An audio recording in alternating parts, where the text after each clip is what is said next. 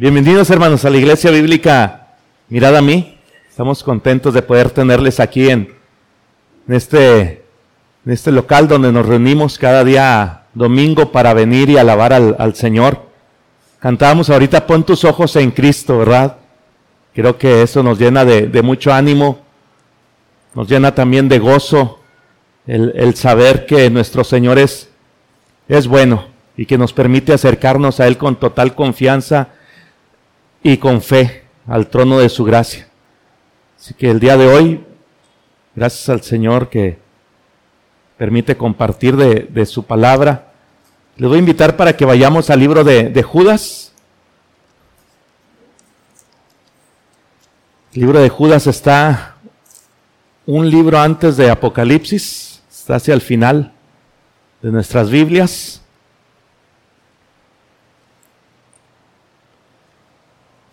Y vamos a estar considerando los dos últimos versículos, versículos 24 y 25.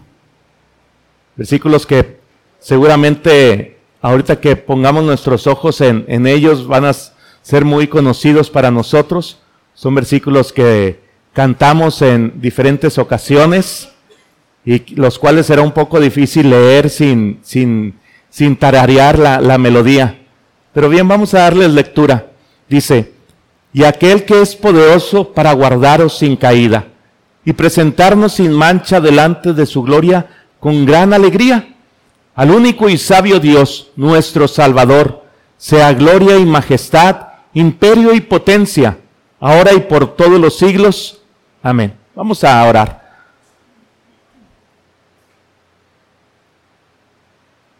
Padre, Señor nuestro, en esta hora, Señor, te rogamos que tú seas con nosotros. Hemos orado, Señor, durante la primera parte de este servicio. Hemos leído tu palabra, hemos cantado tu palabra y ahora queremos escuchar tu palabra, Señor. Te rogamos, pues, Padre, que seas propicio, Señor, a nosotros y que en esta hora, Señor, Seamos bendecidos, Señor, por tu palabra.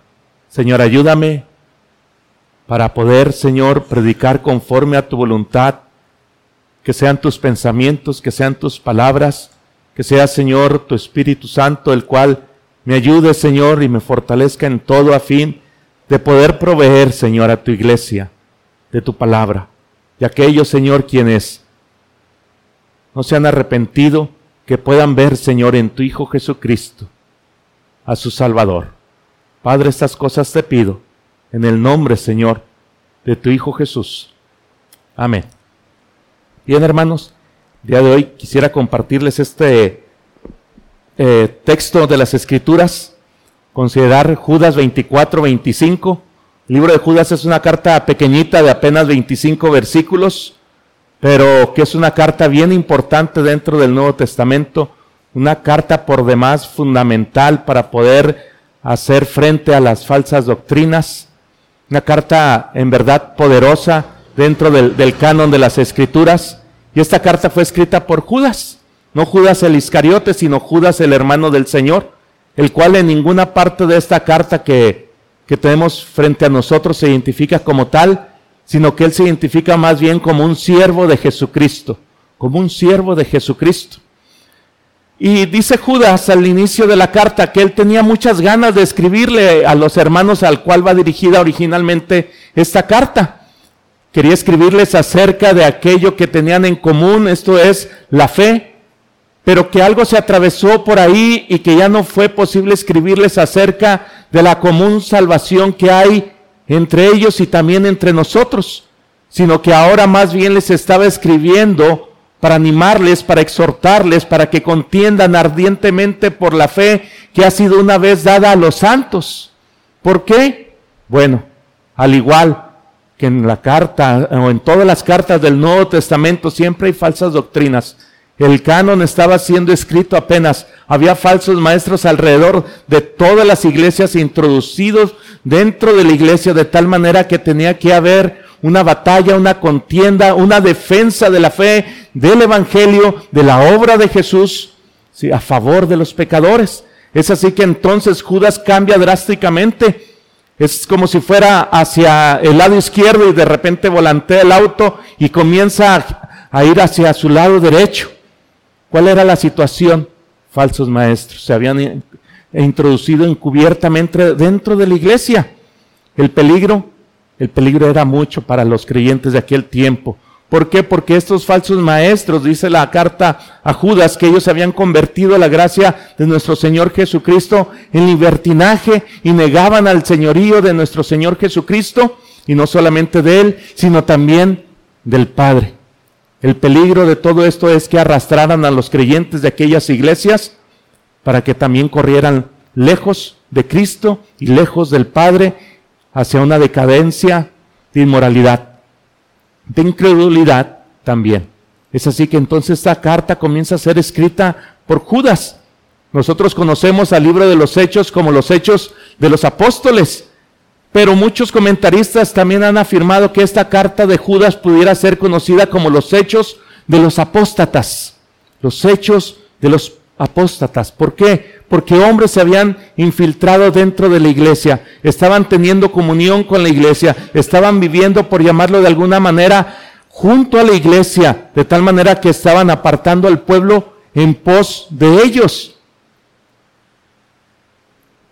Estaban tratando de arrastrarlos a una vida licenciosa, llena de libertinaje, aduciendo a que la gracia nos da libertad para vivir de la manera en que a nosotros nos plazca, para pecar deliberadamente, tomaban en poco la gracia de nuestro Señor Jesucristo y no solamente eso, sino que también no reconocían su señorío como único Señor y Salvador. Ya con esto de por medio nosotros podemos darnos cuenta el peligro que corría aquella iglesia, aquellos hermanos o al pueblo al que fue dirigida esta carta, pero no solamente ellos, sino también todos y cada uno de nosotros, los cuales en esta hora nosotros podemos venir y ver esta carta. ¿Por qué? Porque la palabra del Señor permanece para siempre. Las falsas doctrinas, los falsos maestros, Todas estas cosas no han muerto, vuelven de vez en vez, de vez en vez, con diferentes nombres, con diferentes etiquetas, pero vez tras vez siempre están tratando de introducirse a la iglesia. Y el tiempo presente, el tiempo en el que vivimos, también expresa de ello. Por lo cual entonces es importante considerar esta carta, esta escritura, para el beneficio de nuestras almas. Estos hombres entonces, mis hermanos, estaban atacando a través de falsos maestros que se habían infiltrado, convivían con la iglesia diariamente, estaban con ellos en los agapes, estaban con ellos en los servicios, en las lecturas, en la oración, y todos y cada uno de estos falsos maestros estaban tratando de desviar a la iglesia del Señor, no en pos del Señor, no en pos de Cristo, no a una vida santa, no a una vida recta, no a una vida que agrade al Señor de santidad, sino más bien en pos de estos falsos maestros y de sus falsas enseñanzas. Es decir, yendo tras el mundo, yendo tras el libertinaje, yendo tras una vida licenciosa. Es por esto, mis hermanos, que Judas entonces escribe esta carta para contender, para animar a la iglesia, para que contiendan ardientemente por la fe que una vez ha sido dada a los santos. Judas termina de forma rápida el juicio o más bien lo que viene sobre estos falsos maestros. Él dice, hermanos, no se preocupen, lo que estos hombres están haciendo, lo que estos hombres están diciendo, otros hombres de la antigüedad ya lo han hecho. Y todos y cada uno de ellos han perecido no han podido permanecer ante el justo juicio de Dios, de tal manera que no tengan temor, solamente que hay una cosa, hay que contender por la fe, hay que echar mano de la defensa de la fe. ¿sí? Es así que entonces, mis hermanos, Judas procede a decirle a la iglesia, ustedes deben de contender. ¿Cuál es la manera de contender por la fe? ¿Cuál es la manera en que esta iglesia y nosotros mismos el día de hoy podemos contender por esta fe? Bien, versículo 20 al 23 no lo declara, mis hermanos. Dice, pero vosotros, amados, edificándonos sobre vuestra santísima fe, orando en el Espíritu Santo, conservaos en el amor de Dios, esperando la misericordia de nuestro Señor Jesucristo para vida eterna. A algunos que dudan, convencedlos. A otros, salvad arrebatándolos del fuego. Y de otros, tened misericordia con temor, aborreciendo aún la ropa contaminada por su sangre. Judas le da indicaciones a la iglesia para que contiendan ardientemente por esta fe, mientras los falsos maestros fomentan una vida licenciosa, una vida de libertinaje en todo sentido. Judas dice, esto es lo que ustedes deben de hacer, iglesia, para contender. ¿Qué deberían de estar haciendo los creyentes? ¿Y qué deberíamos de estar haciendo nosotros? Bueno, trayendo a contexto esto, siendo responsables de nuestra propia vida espiritual primeramente, edificándonos sobre la verdadera fe, orando en el Espíritu Santo, conservándonos en el amor, esperando en nuestro Señor Jesucristo.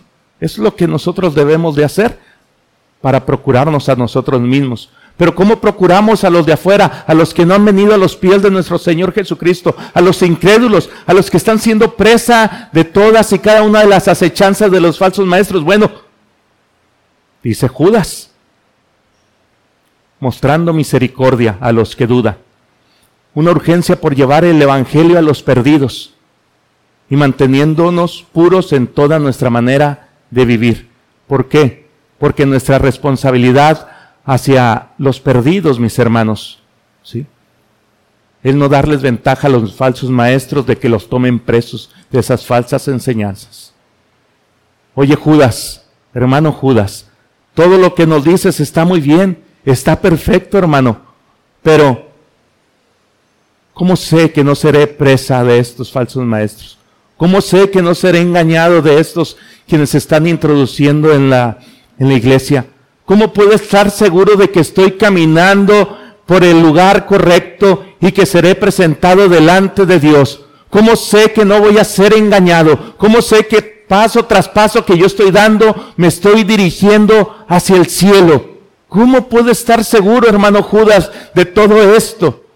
Porque los falsos maestros se están introduciendo, los falsos maestros están engañando a muchos. Hay muchos que se sentaban aquí conmigo y hoy en día ya no están. ¿Cómo puedo estar seguro, hermano Judas, de todas estas cosas?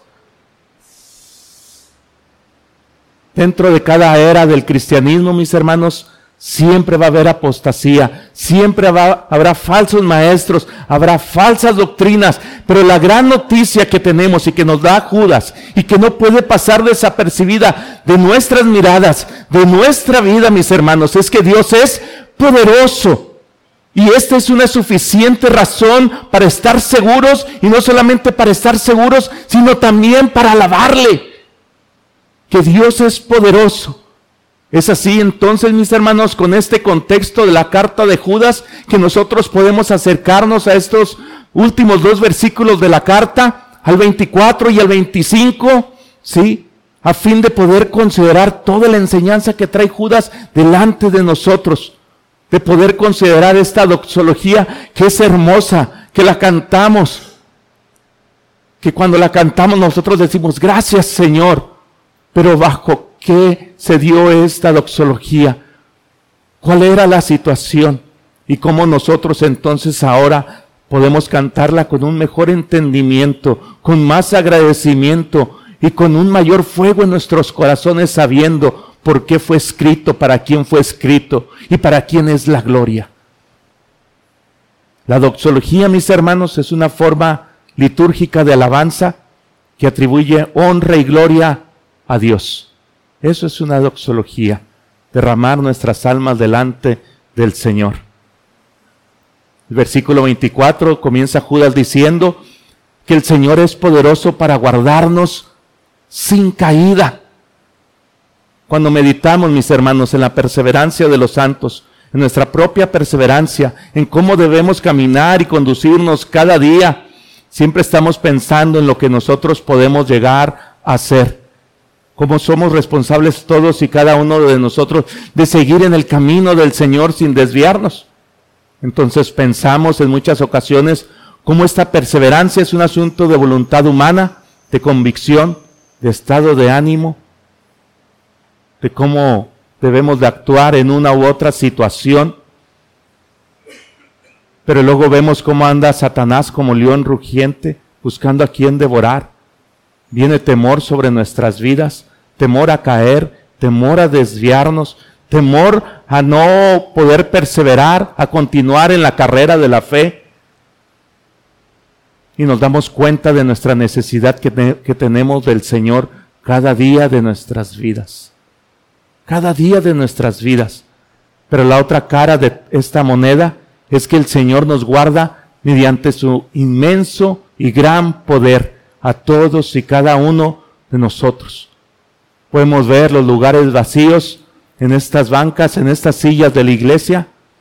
Alguna vez estuvieron llenos, alguna vez estuvieron ahí otras personas, alguna vez estuvieron ahí hombres, mujeres y niños levantando sus manos, cantando al Señor de una y otra manera, y el día de hoy ya no están. Unos cayeron, otros fueron descalificados, muchos fueron eliminados, Muchos otros ya no tienen ganas de seguir y entonces se desvían del camino del Señor. Se desvían y ya no quieren perseverar, ya no tuvieron fuerzas, ya no tuvieron más para poder proseguir y entonces corrieron al mundo, corrieron al libertinaje y hoy están llenos de delitos y pecados. Dos veces peor que cuando fueron, que cuando vinieron aquí la primera vez. Que cuando vinieron aquí o cualquier otra iglesia.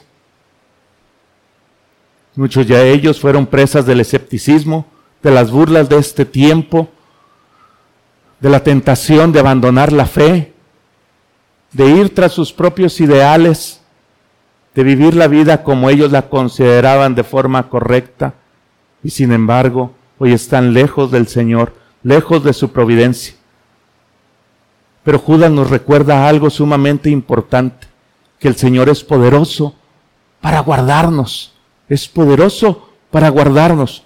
Muchos de los creyentes, mis hermanos, a los cuales Judas dirige esta carta, estaban preocupados por la falsa enseñanza y práctica que estaban llevando a cabo aquellos falsos maestros quienes se habían introducido dentro de la iglesia. Pero dice esta carta desde el principio, desde los primeros versículos, que nosotros, los que somos del Señor, por, aquellos los cuales el Señor ha entregado su vida y que ha derramado su sangre. Que el Señor nos guarda en Cristo Jesús. Que el Señor nos guarda en Cristo Jesús. A los llamados, amados y guardados en Cristo Jesús. Dice el versículo número 3. Es por esto, mis hermanos, que nosotros podemos confiar en la voluntad del Padre, la cual le ha expresado a su Hijo que de todos los que Él le ha entregado, que no pierda ninguno, sino que los resucite en el día postrero. ¿Podemos estar seguros en ello? ¿Puedes estar seguro en ello? ¿Estás seguro en esto? ¿Que eres de Cristo? ¿Estás seguro que el Señor te está guardando en su mano poderosa y que te presentará en aquel día? ¿Puedes estar seguro de esto? La idea, mis hermanos, que utiliza Judas cuando dice que el Señor es poderoso para guardarnos. Es una que se utiliza, en la cual, pues la misma idea que podemos nosotros ver cuando hay una carrera de caballos a campo traviesa, por diferentes caminos, diferentes tipos de, de situaciones, por ríos, por valles, por montañas, por diferentes tipos de obstáculos en los cuales va un caballo por ahí recorriendo todos y cada una de estas cosas pero el caballo no se dirige solo, el caballo es dirigido por un jinete que lo, que lo va guiando, que le va ayudando, que le va dirigiendo hacia qué lugar él debería de ir corriendo, dirigiéndose a fin de llegar a la meta sano y salvo. El Señor es poderoso para guardarnos y de la misma manera dirige nuestras vidas a fin de que nosotros lleguemos a la meta sanos y salvos, mis hermanos. Es como si el Señor fuera nuestro propio jinete, el que dirige nuestras vidas, el que dirige nuestros pasos, el que dirige nuestro diario andar, de tal manera que es poderoso para presentarnos, para ponernos en el camino correcto y en aquel día presentarnos y meternos seguros en la presencia del Padre. Por la Biblia, mis hermanos, nosotros podemos conocer que Dios es poderoso, que Dios es poderoso para salvar, para socorrer, para someter, para guardar en perfecta paz, para guardar nuestro depósito hasta aquel día, para hacer muchísimo más de lo que nosotros pedimos o pensamos. Es así que ahora surge la pregunta posiblemente en nosotros, ¿cómo es que el Señor nos guarda? Si el Señor es poderoso para no hacernos caer y para presentarnos y para hacer todas estas cosas, ¿cómo es que el Señor puede guardarnos del mal? ¿Cómo puede guardarnos aún de nosotros mismos? ¿Cómo puede hacer el Señor esto en nuestra vida? Bien, lo puede hacer por medio de su palabra. Es el Salmo número 119, 105. Vayan conmigo al Salmo 119, 105, mis hermanos.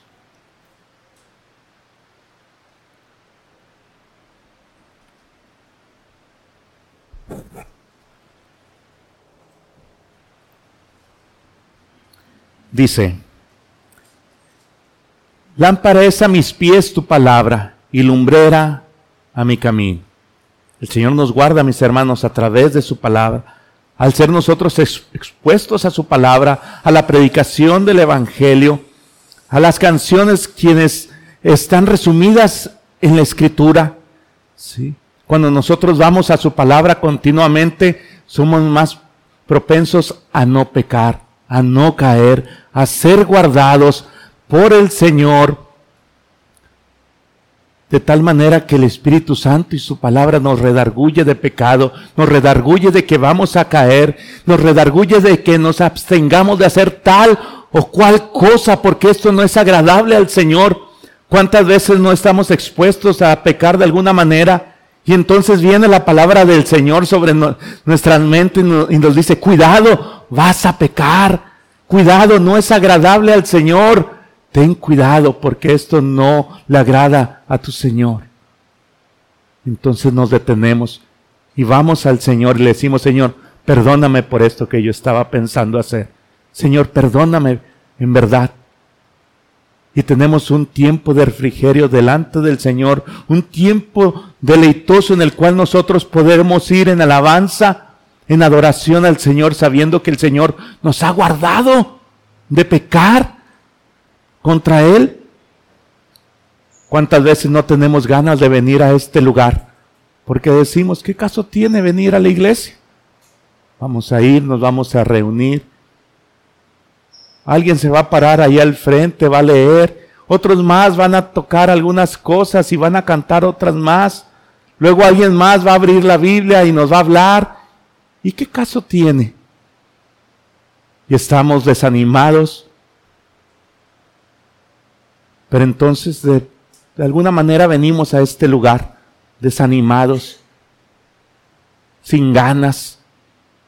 Y tan pronto comenzamos a ser recibidos, comenzamos a saludar a algunos hermanos. Comenzamos a escuchar su palabra mediante lo que nosotros estamos leyendo. Comenzamos a escuchar su palabra que es cantada su palabra que es citada.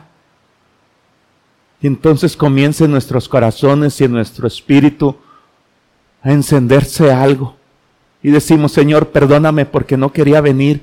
Pero ay, Señor, gracias porque en esta hora yo puedo estar presente aquí para ser confrontado, para ser animado, para ser exhortado, para ser consolado, Señor, por tu palabra. Y te agradezco porque hoy puedo estar aquí, Señor. Y bendito eres tú por todos los siglos. ¿Cuántas veces no nos ha sucedido? El Señor nos guarda de tantas maneras, también a través de su providencia, de su iglesia. Muchas veces somos apáticos, estamos en soledad y tenemos preguntas como ¿qué caso tiene todo esto? ¿Qué caso tiene? Pensamos que ya no queremos seguir, estamos desfalleciendo, ya no queremos luchar, ya no queremos movernos de alguna manera espiritualmente, cuando de pronto recibes una llamada y te dice, ¿cómo estás, hermano? Estoy llorando por ti. Estoy rogándole al Señor para que puedas ir delante de su presencia. Y en ese momento dice, Señor, gracias porque sé que me estás guardando. No solamente a través de tu palabra, sino también a través de tu iglesia, a través de tu providencia, a través de tener cuidado de muchas maneras que ni siquiera me imagino, pero que tú estás al pendiente de mi vida. Posiblemente no pueda verte, no pueda escucharte como puedo ver a, a mis hermanos o como puedo ver a todas las cosas creadas, pero sé a través del testimonio de todas estas cosas que tú tienes cuidado de mí.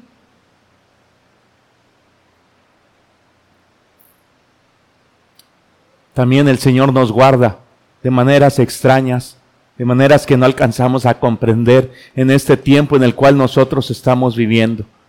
Y una de esas maneras es permitiendo que nosotros caigamos por algún tiempo, por extraño que suceda.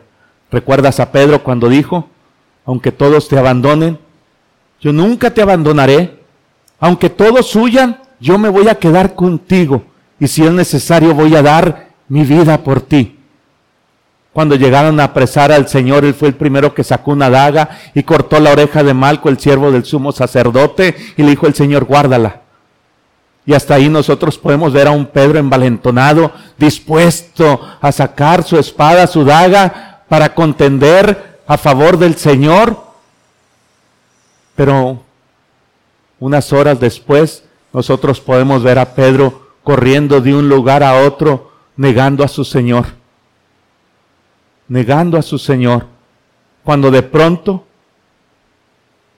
está en el patio del sumo sacerdote, voltea, ve al Señor, el cual está siendo cuestionado, cuestionan a Pedro diciéndole, tú eres de ellos, tu forma de hablar, tu forma de andar, tu forma de conducirte te delata que tú eres uno de estos que anda con Jesús, el que cual está allá. Dice, yo no lo conozco.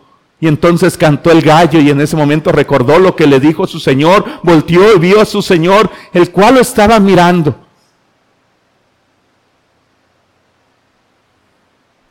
¿Qué le dijo el Señor? ¿Qué le mandó decir? Dile a Pedro que lo espero en Galilea. Pedro, ¿me amas? Te amos. Cosas que ya hemos escuchado en estas últimas semanas. Pedro tuvo que caer para ser preservado, para ser guardado, para saber que hay alguien poderoso detrás de él, el cual está cuidando y está guardando. De la misma manera, mis hermanos, por extraño que parezca, en ocasiones nosotros que tenemos que ser sometidos a tal debilidad, de tal manera que nosotros veamos que no podemos confiar en nosotros mismos, sino que tenemos que confiar en la providencia y en el poder del Señor. aunque caigamos temporalmente. Y así como el Señor es poderoso para guardarnos, mis hermanos, también es poderoso para presentarnos. Dice el versículo 24, la segunda parte, y presentarnos sin mancha delante de su gloria con gran alegría, con gran alegría. Vayamos al Salmo 24,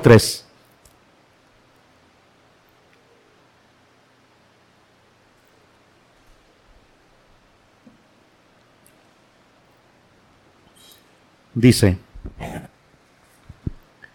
¿quién subirá al monte de Jehová? ¿Y quién estará en su lugar santo?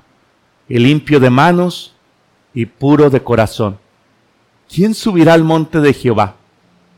¿Hay alguno, mis hermanos, en esta hora que pueda cumplir en sí mismo con estas condiciones? El que esté limpio de manos, puro de corazón. Ninguno de nosotros en sí mismos no tenemos estas condiciones.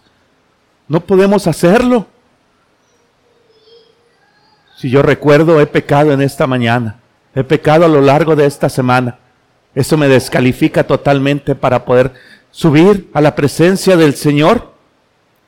Si la salvación dependiera de nosotros mismos, mis hermanos, de lo que nosotros hemos hecho, de lo que nosotros hemos vivido, no tendríamos esperanza deberíamos de ser lanzados en esta misma hora al lago de fuego, al lago de azufre y pagar por todos y cada uno de nuestros pecados. Pero la idea de Judas no es esa. La idea de Judas dice que hay esperanza en nuestro Señor porque es poderoso para guardarnos. Y no solamente para guardarnos, sino también para presentarnos delante del Padre. Pero no por algo que nosotros hayamos hecho, no por algo que sea atribuido a nosotros, no por nuestra propia justicia, no por nuestras buenas obras, no porque vengamos a este lugar y cantemos y hagamos algunas otras cosas, por lo cual nosotros podamos sentirnos bien en esta mañana, sino más bien por la gran noticia del Evangelio, que Jesús vino a salvar, a buscar y a salvar lo que se había perdido, que Él vino a buscar a pecadores como tú y como yo. No vino a buscar justos, vino a buscar pecadores.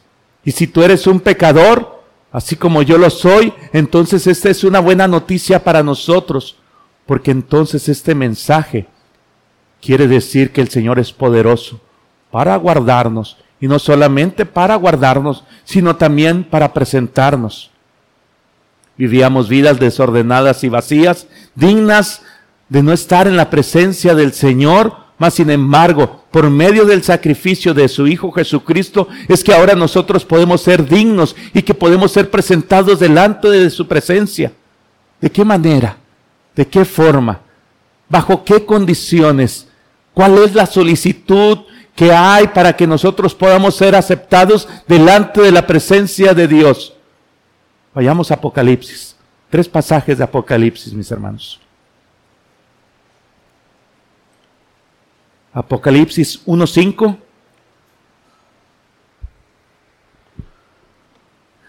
Dice, y de Jesucristo, el testigo fiel, el primogénito de los muertos y el soberano de los reyes de la tierra, al que nos amó y nos lavó de nuestros pecados, ¿con qué? con su sangre, con su sangre. Apocalipsis 7:14, un poquito más adelante.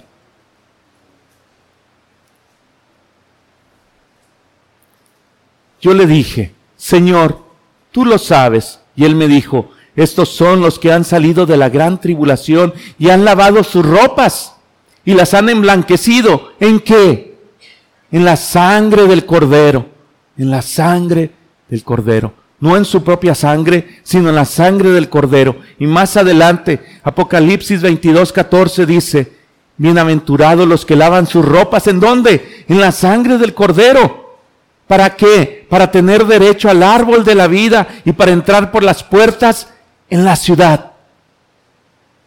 La única manera de entrar en la presencia de Dios, en la presencia del Padre, en la presencia de nuestro Señor en aquel día es bajo las condiciones de haber lavado nuestras ropas en la sangre del Cordero de Dios que quita el pecado del mundo. Cuando nosotros pecamos o nos sentimos débiles en la fe, vienen dudas que nos llenan de temor y tristeza. Pero entonces nosotros podemos recordar cómo el Señor mismo se ha propuesto a presentar a su pueblo sin mancha alguna en aquel día.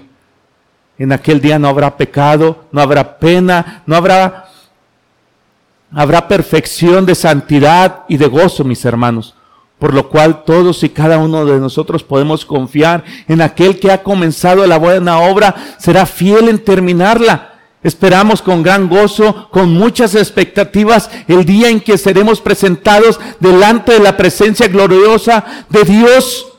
En aquel día nuestros corazones experimentarán y gozarán de un gozo que no nosotros ni siquiera podemos imaginarnos y no podemos sentir en esta hora, pero que en aquel día desfalleceremos, mis hermanos, porque seremos presentados delante de la presencia de Dios, no por algo que nosotros hayamos hecho, sino por lo que ya ha hecho el Cordero de Dios que quita el pecado del mundo y que su justicia ha sido puesta a favor nuestra.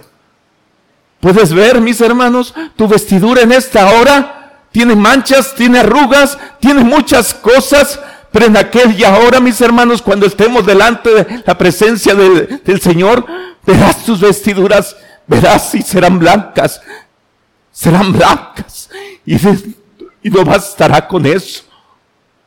Verás entonces a tu Señor, el cual estará en su trono, recibiendo toda la honra y toda la gloria, y dirás, Señor, Gracias porque me has salvado. Gracias porque me has preservado. Gracias porque eres poderoso para guardarme, Señor, para preservarme hasta este día en el cual yo pueda ser introducido delante de tu presencia. Delante de tu presencia, Señor. Aquel día será magnífico. Si eres uno de sus hijos, si eres uno de sus amados, puedes gozarte.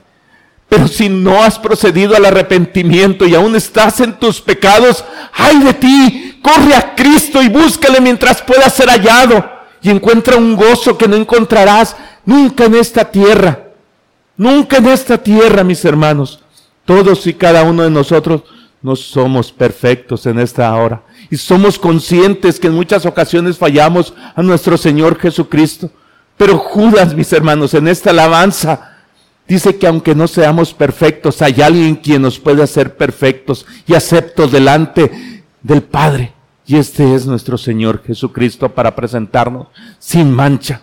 La cruz de Cristo, mis hermanos, paga por todos nuestros pecados. Su vida perfecta de justicia nos reviste a todos y cada uno de nosotros quienes hemos creído y entonces nos vuelve totalmente agradables para ser aceptos delante de la presencia de Dios. Pensemos en Abraham, el padre de la fe. Le dijo el Señor, vete de tu tierra y de tu parentela, vete al lugar que yo te voy a mostrar. Y él entonces no fue a ese lugar de inmediato fue a Egipto porque tuvo, porque tuvo hambre. Después le dijo Abraham, yo te voy a dar un hijo. Y Abraham le creyó, pero después quiso hacer las cosas a su favor. Dijo, yo le voy a ayudar al Señor para tener un hijo. Tomó a su criada. Y vemos cómo vez tras vez Abraham falló. Pero cuando nosotros vamos al Nuevo Testamento y vamos al libro de los Hebreos capítulo 11, nosotros no vemos absolutamente nada de esto de Abraham. Nosotros entonces lo vemos como un héroe de la fe. Todas las cosas que sucedieron en la vida pasada de Abraham es como si hubieran sido borradas de tajo. Es como si nunca hubieran existido. Es como si un nuevo Abraham existiera y esto es cierto. Porque él fue justificado por la fe. Todas y cada una de estas cosas fueron posibles para que también Abraham fuese presentado delante de la presencia de Dios con gran alegría. Con gran alegría. Dice Zacarías 3:4, se los leo hermanos. Y habló el ángel y mandó a los que estaban delante de él diciendo, quitarle esas vestiduras viles. Y a él le dijo, mira que he quitado de ti tu pecado y te he hecho vestir de ropas de gala.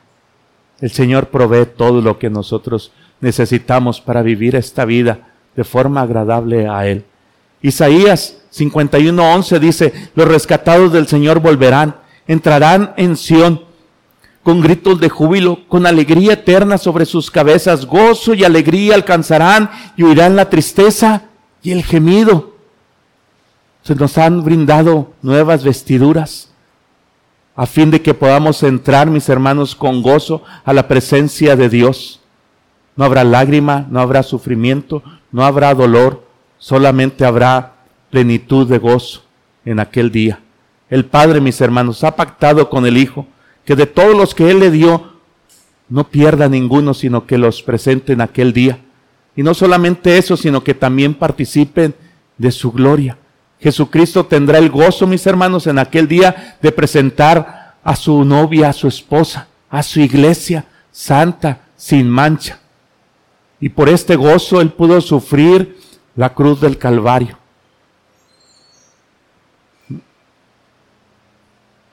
El gozo del Señor no solamente es salvar a los hombres como tú y como yo. Su gozo es que todos y cada uno de nosotros también podamos darle gloria y honra durante toda la eternidad. Durante toda la eternidad, mis hermanos. Judas, mis hermanos, ha declarado en esta mañana, cómo el Señor guarda, cómo el Señor es poderoso para guardar y para presentar delante del Señor con gran alegría. Es así que entonces Él irrumpe en una alabanza. Él irrumpe con gran gozo, diciendo, al único y sabio Dios, nuestro Salvador, sea la gloria y majestad, imperio y potencia ahora y por todos los siglos. Amén. Amén. Yo en esta mañana estoy igual de gozoso como pudiera estar Judas, sabiendo que todas estas cosas no dependen de mí, que ya hay alguien quien las hizo y que yo solamente tengo que confiar y tengo que descansar en su providencia y hacer su voluntad. Y que entonces en aquel día seré presentado. Dice Judas que este es un único y sabio Dios que ha hecho todas las cosas con tal sabiduría, con tal inteligencia, que nosotros podemos asombrarnos de todas las cosas que Él ha hecho, por cuanto todo ha sido hecho sabiamente. Fuera de Cristo, mis hermanos, no hay salvación. Fuera de Cristo no hay oportunidad. Dios mismo es nuestro Salvador a través de su Hijo Jesucristo. Aquellos apóstatas quienes estaban negando al señorío de Cristo en esta carta y en todo el Nuevo Testamento y a través de los siglos y aún en esta hora, deberían de considerar su posición delante del Señor. Si en esta hora tú no eres un creyente, si en esta hora tú estás confiando en tus buenas obras, si en esta hora tú estás confiando en que eres una buena persona, si en esta hora tú estás confiando en algo o en alguien quien que no es Cristo, estás en un gran peligro. Arrepiéntete de tus pecados y ve a Cristo Jesús, porque entonces no hay opción de salvación para ti. Hechos 4:12 dice, y en ningún otro hay salvación porque no hay otro nombre dado a los hombres en que puedan ser salvos. No hay otro nombre. No hay nadie más que haya pagado por los pecados del hombre. No hay alguien más que haya sido crucificado en la cruz del Calvario y que haya sido perfecto para pagar por los pecados de los hombres. No hay alguien más quien haya resucitado al tercer día. No hay alguien más quien haya sido perfecto y quien haya subido después de haber resucitado a la presencia del Padre para presentar el sacrificio. Jesús dijo, yo soy el pan vivo, el pan que bajó del cielo, el pan que puede alimentar a los hombres para darles vida eterna. Y si tú no estás creyendo en Cristo Jesús, estás en un gran peligro, mi amigo y mi amiga. Pero dice Judas, al único y sabio Dios, nuestro Salvador, sea gloria y majestad, imperio y potencia, ahora y por todos los siglos. Amén. Estamos escuchando a Judas irrumpir en alabanza para con el Señor. Él dice, sea la gloria y majestad, el imperio y la potencia. Y como hemos visto, mis hermanos,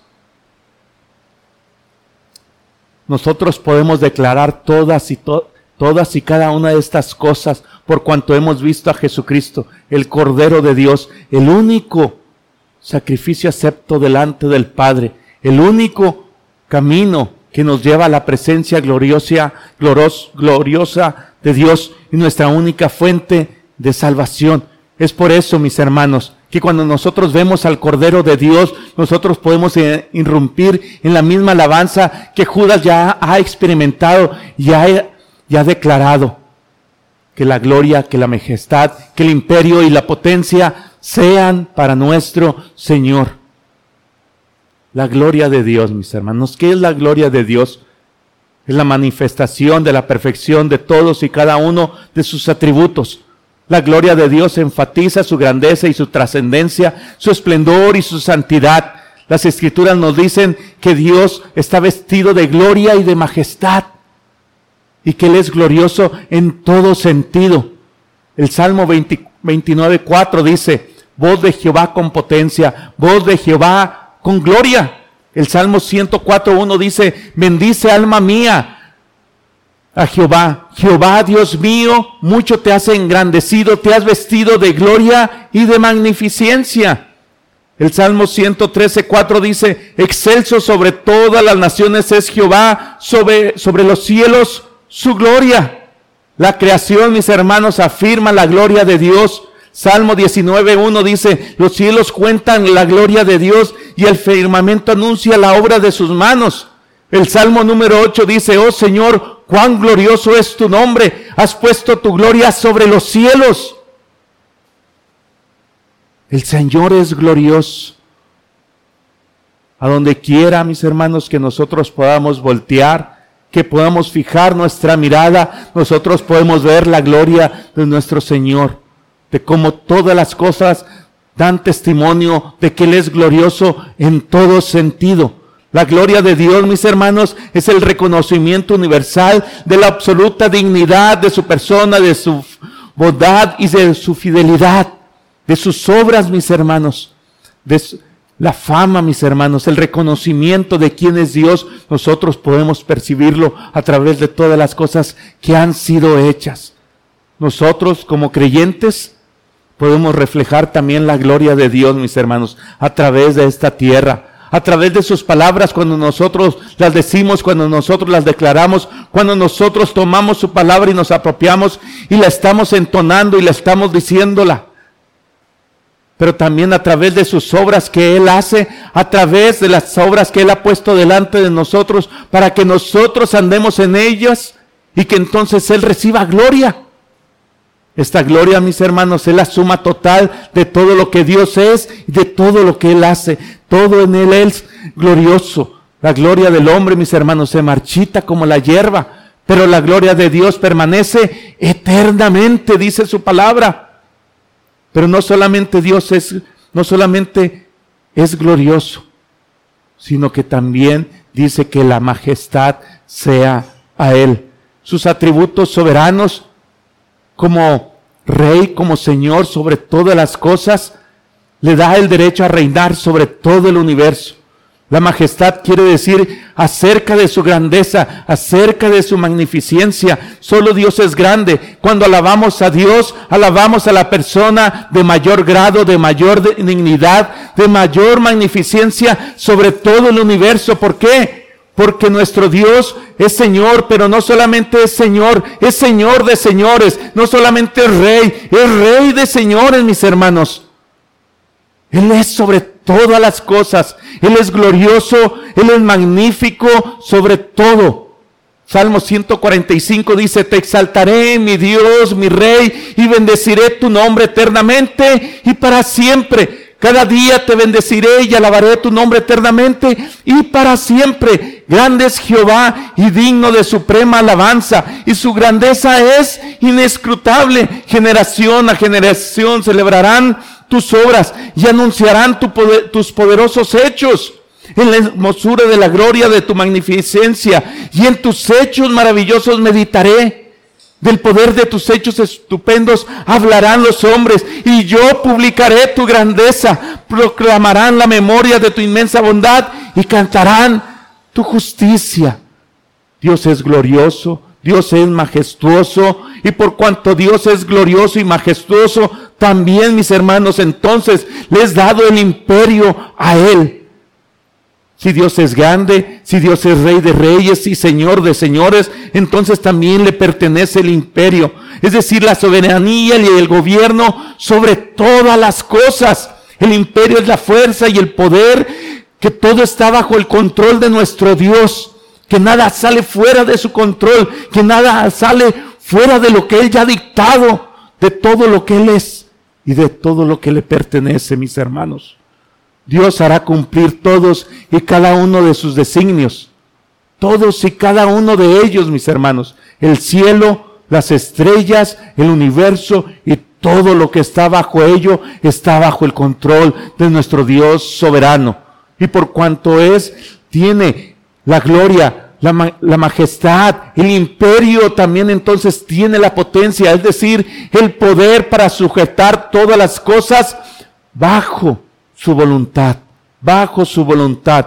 Tiene el poder, tiene la autoridad para hacer todas estas cosas conforme a su voluntad, mis hermanos. Las tinieblas, todo lo creado, lo visible y, no, y lo no invisible, todo ha de estar sujeto a nuestro gran Señor, a nuestro Dios, a nuestro soberano Rey, que reina sobre todas las cosas. Entonces, mis hermanos, cuando nosotros nos sometemos a Él, participamos de su autoridad también. Qué magnífica doxología. Qué magnífico todo esto que dice Judas en, este, en estos 25 versículos y de estos dos últimos versículos. Así es como debemos de adorar al Señor, porque Él es único, mis hermanos. Habrá quienes digan que tienen otro Dios, que crean en otras cosas, que tienen otros ídolos, que piensan en otras ideologías, que tienen falsas enseñanzas, que tienen nuevas formas de ver el mundo y todo lo que esto tiene que ver, mis hermanos. Pero están extraviados están extraviados.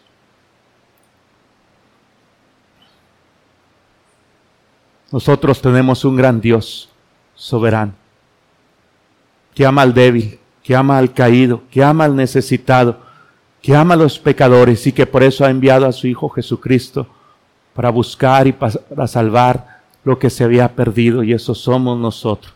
No hay nadie como Él, mis hermanos. No hay nadie que nos haya amado como Él. No hay nadie que haya hecho lo que Él ha hecho a través de su Hijo Jesucristo, a morir en nuestro lugar. Cuando nosotros vamos y vemos todo lo que el Padre ha hecho a través de su Hijo Jesucristo, caemos en cuenta de cuán indignos somos y cuán digno es Él de recibir toda la honra y toda la gloria. Por cuanto el Señor nos le ha placido a llamarnos, a guardarnos y a santificarnos por medio de su Hijo Jesucristo, sabiendo, mis hermanos, el propósito que Judas tiene cuando escribió esta carta, mis hermanos. Esta doxología cobra mayor significado. Judas está recordándole a estos lectores y nos está recordando también a nosotros la grandeza de nuestro Señor y también de su Hijo Jesucristo. Si tan solo estos falsos maestros y los falsos maestros de hoy en día y aquellos quienes no han creído al día de hoy pudieran ver un ápice de toda esta gloria, de todo esto que quienes es el Señor, huirían de todo ello e irían a los pies de nuestro Señor Jesucristo, a los pies de nuestro Señor Jesucristo. Toda esta gloria, toda esta majestad, todo este imperio y toda esta potencia ¿Por cuánto tiempo es? Es por el tiempo en el cual nosotros estamos viviendo en esta tierra. ¿Por cuántos años serían? ¿Por cuántos siglos más? Dice Judas, que es ahora y por todos los siglos. Amén, mis hermanos.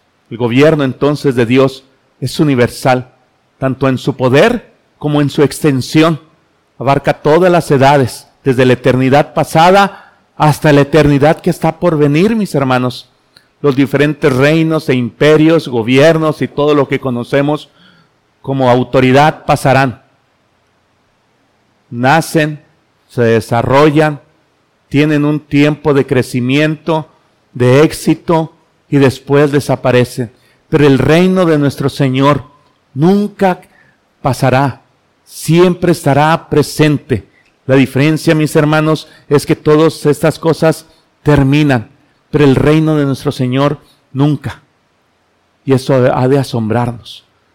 En el caso de nuestro Señor, de nuestro Dios, esto no es así. Dios nunca envejece, su gloria y su poder nunca decrecen.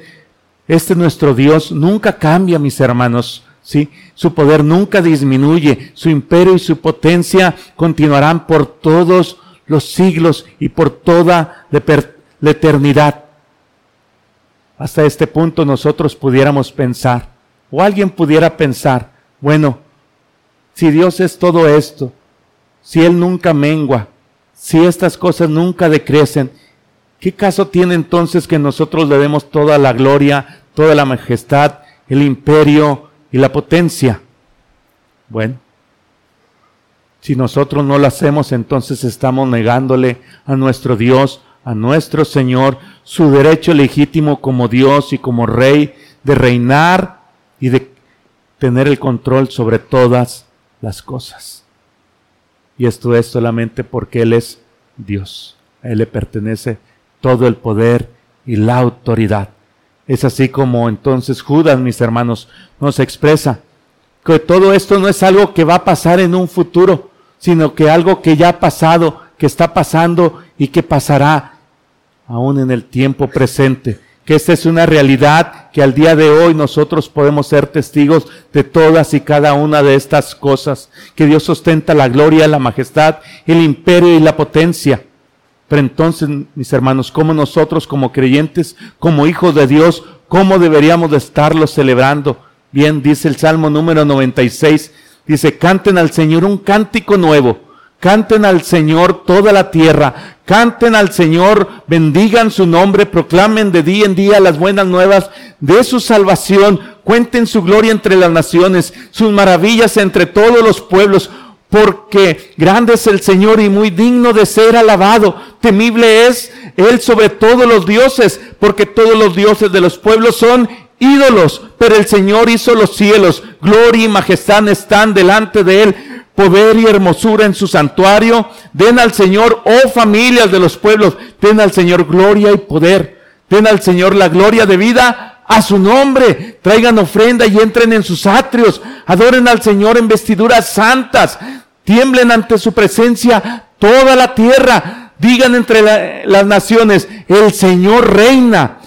Ciertamente el mundo está bien afirmado, será inconmovible. Él juzgará a los pueblos con equidad. Alégrense los cielos y regocíjese la tierra. Ruja el mar y cuanto contiene. Goces el campo y todo lo que en él hay.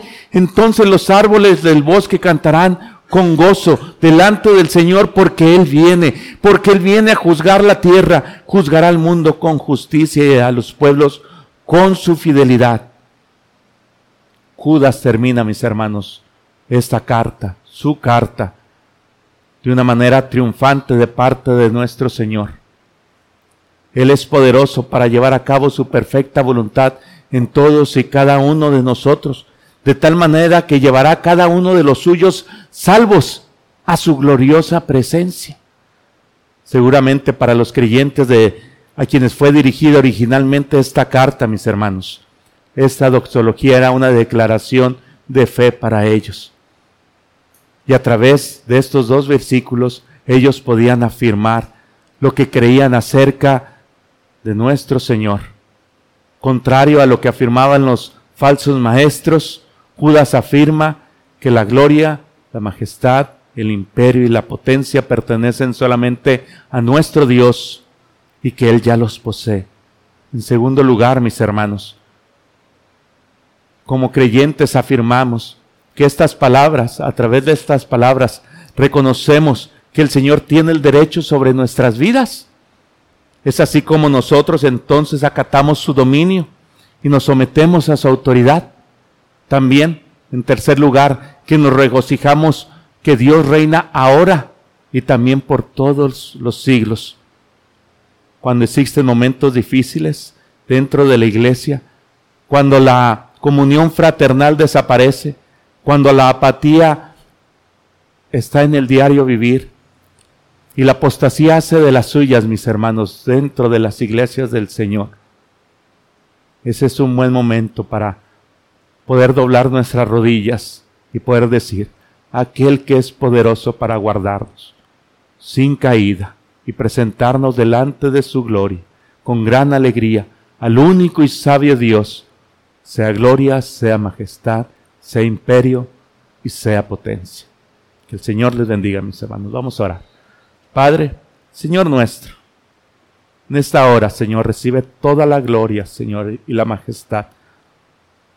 Por cuanto nos has salvado, Señor, de nuestra vana manera de vivir. Por cuanto la mereces, Señor, por cuanto has hecho todas las cosas con sabiduría. Tienes tú el derecho, Señor, de reinar sobre nosotros y sobre todas las cosas, por cuanto nos has redimido, Señor, y por cuanto te pertenecemos, tanto por creación como por redención. Sea a ti, Señor, dado el imperio y la potencia, Señor. Padre, ¿qué más podemos otorgarte sino solamente confesar, Señor, que dependemos totalmente de ti y que todo te pertenece?